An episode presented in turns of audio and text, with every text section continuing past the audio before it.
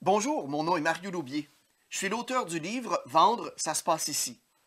On a vu dans notre capsule précédente que c'est important d'exécuter le processus de vente au complet avant de penser performer dans la gestion des objections. Ici, on parle de l'accueil, l'évaluation des besoins, la présentation du produit et la présentation d'une offre. On a aussi vu qu'il existait six raisons principales pour lesquelles un client peut s'objecter. Premièrement, quelque chose concernant le véhicule, Deuxièmement, quelque chose concernant votre établissement. Troisièmement, les personnes impliquées dans la décision. Quatrièmement, quelque chose concernant le représentant. Cinquièmement, il peut y avoir un délai au niveau de la décision à prendre. Sixièmement, quelque chose concernant le prix. Voici donc la première des trois étapes concernant les réponses aux objections. Il s'agit de démontrer de l'empathie. Afin de donner les raisons réelles qui l'empêchent de procéder à l'achat, le client doit sentir que vous êtes vraiment préoccupé par sa préoccupation.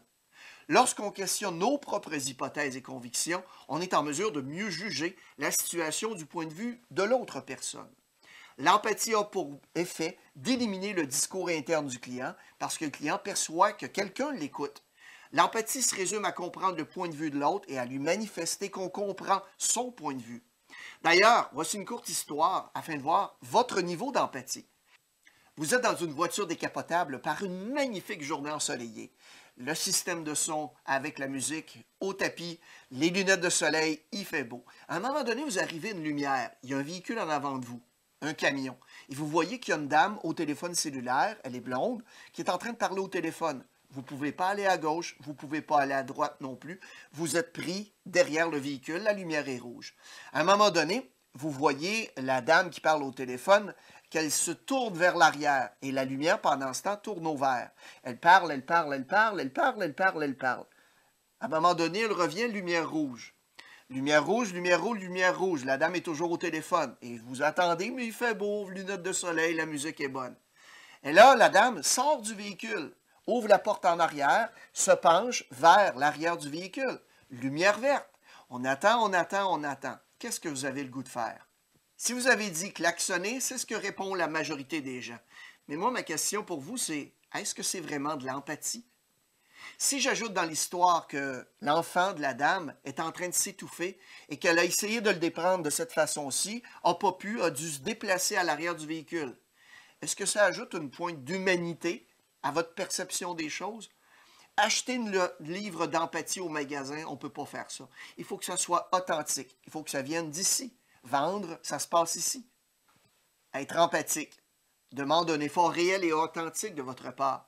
Vous devez vous donner la peine de comprendre avant d'agir. On n'est pas obligé d'accepter la raison, mais vous devez au moins comprendre. Pour nous mettre dans la peau de l'autre, c'est utile de réfléchir à ce que l'autre peut penser et d'approcher chacune des étapes suivantes de manière à le rendre à l'aise. Plus on va être capable de comprendre ce qui préoccupe et occupe la pensée de l'autre, et plus on va être en mesure de manifester qu'on comprend son point de vue. L'autre personne aura donc l'impression que quelqu'un l'écoute, ce qui aura pour effet de l'engager avec un esprit ouvert dans son interaction avec nous. Finalement, il va être prêt à écouter ce qu'on va avoir à lui dire. Il va avoir baissé sa garde. Une phrase clé à utiliser pour manifester de l'empathie est la suivante. Monsieur, madame, je vous comprends. Cependant, elle n'aura d'effet que si vous êtes authentique et si vous voulez vraiment vous donner la peine de comprendre la situation de l'autre. D'après vous, si le client met une objection, est-ce qu'il est en mode défensif? Absolument. Il faut donc lui faire baisser sa garde en étant empathique. Comprendre le point de vue de l'autre, ce n'est pas un signe de faiblesse, mais plutôt un grand signe de force c'est montrer qu'on est vulnérable et humain. C'est ce qui inspire les autres. Je vous donne le choix. Qu'est-ce que vous aimeriez le mieux entendre à l'objection suivante, vous personnellement? L'objection, ah, il faut que j'en parle à ma femme. Première réponse, euh, de quoi vous voulez lui parler? On peut l'appeler ensemble si vous voulez. Ou deuxièmement, M. Tremblay, vous savez, si j'avais une grosse décision de la sorte à prendre, moi aussi je voudrais en parler à ma femme. Je sais pas pour vous, mais de mon côté, si on m'offrait le premier choix, je suis pas certain du nombre de millièmes de secondes que je resterais euh, dans ce magasin. Au cours des prochains jours, je vous invite, avant de répondre à n'importe quelle objection, à simplement commencer votre phrase par Monsieur, Madame, je vous comprends. vous constaterez très rapidement la différence.